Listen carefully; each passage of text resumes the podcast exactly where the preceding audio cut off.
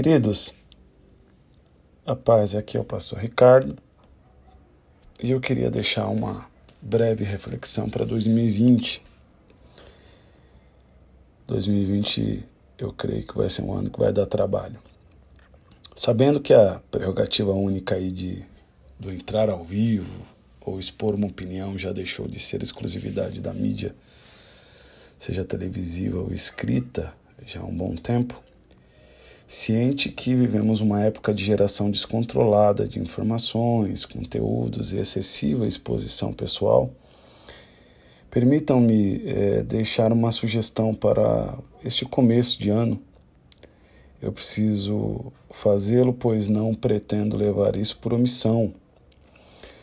Nossa geração se tornou inchada de informações, porém raquítica em sabedoria e conhecimento. Estamos cheios de julgamentos, mas, no entanto, sem nenhuma base intelectual para exercer o discernimento em si. Todo bom julgamento vem de bom discernimento. Queremos nos libertar, mas não nos esforçamos em conhecer a verdade. Pois primeiro você conhece a verdade, depois ela te liberta. E sabe por quê? É, isso é simples. Isso dá trabalho, isso exige tempo, Somos a geração imediatista que não queremos perder tempo nem trabalho, nem ter trabalho com isso. Nutrir seu intelecto e expandir seus conhecimentos dá trabalho. A Bíblia fala em sigamos e prossigamos em conhecer a Deus, erramos por não conhecer as Escrituras. Mergulhar nas Escrituras é antídoto, vacina para não sermos levados por pregações emocionais, com telinhas bonitas atrás, músicas emotivas, antropocentrismo na veia, com cristianismo pobre sem base nenhuma. É trabalhoso ler, absorver, se intelectualizar, atualizar-se, ouvir, questionar, buscar a veracidade da informação e da fonte, ouvir os dois ou mais lados, se inteirar de todo o contexto não ser medíocre o suficiente para aceitar somente um texto sem contexto, separado. Precisamos estar robustecidos pelo conhecimento para que não sejamos ludibriados pelos manipuladores de plantão do imaginário coletivo Pasmem os senhores e as senhoras que estão me ouvindo, mas a nossa geração tem a ambição ainda de ser youtuber ou influenciadores digitais, ao passo que não tem conteúdo nenhum para influenciar positivamente nenhuma criança. Gastam mais tempo procurando o melhor ângulo do que a melhor explanação, melhor conteúdo, a melhor informação a ser levada. Isso tem gerado covardes intelectuais que aceitam como ovelhas passivas heresias e besteróis é, a troco de massagens nos seus egos, likes e seguidores. É isso que eles esperam.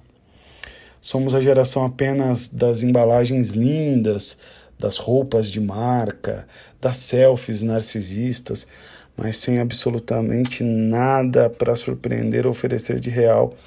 Quando abrimos esse pacote através de uma conversa ou quando descobrimos suas atitudes do dia a dia, é, pelos frutos conhecereis as árvores, né? Fica tão evidente nossa atrofia intelectual, religiosa e sociocultural que vamos percebendo o quanto precisamos de enxertos para poder mantermos um, uma estrutura e uma fachada de pé. Uma geração que quer ir longe, mas tem pernas curtas, que quer voar, mas não consegue cultivar as asas da leitura e do conhecimento seja da Bíblia, que é nosso orientador máximo, seja de livros e conteúdos secundários que são importantes. Geração que quer comida boa, mas só frequentam os subnutridos e pobres fast foods da informação, que matam a fome da curiosidade, mas não nutrem o intelecto.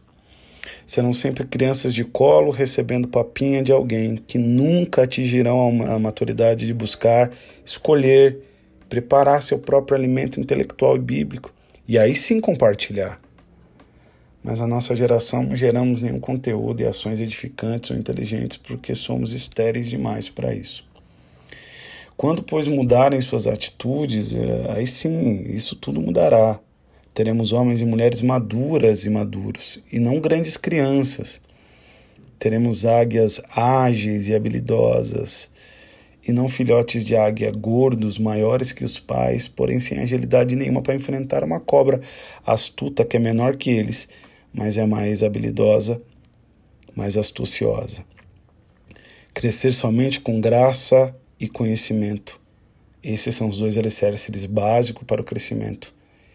É através do conhecimento que mudamos quem somos e no que acreditamos.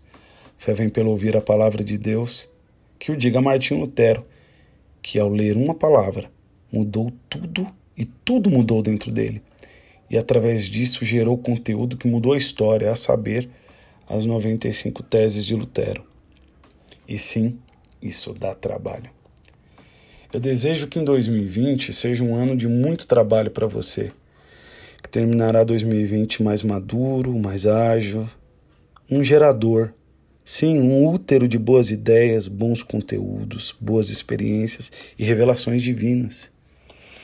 Que este ano, este ano seus pés sejam formosos, como dizem Romanos 10, 15. Quão formosos os pés dos que anunciam o evangelho da paz, dos que trazem alegres novas de boas coisas. Deus te abençoe em 2020 e que você abra mão da preguiça intelectual e mergulhe neste mundo encantado e cheio de novidades, que é a leitura, prioritariamente da palavra, posteriormente de tudo aquilo que Deus revelou aos homens e que engrandecem o seu intelecto e aquilo que você é. Feliz 2020, Deus te abençoe.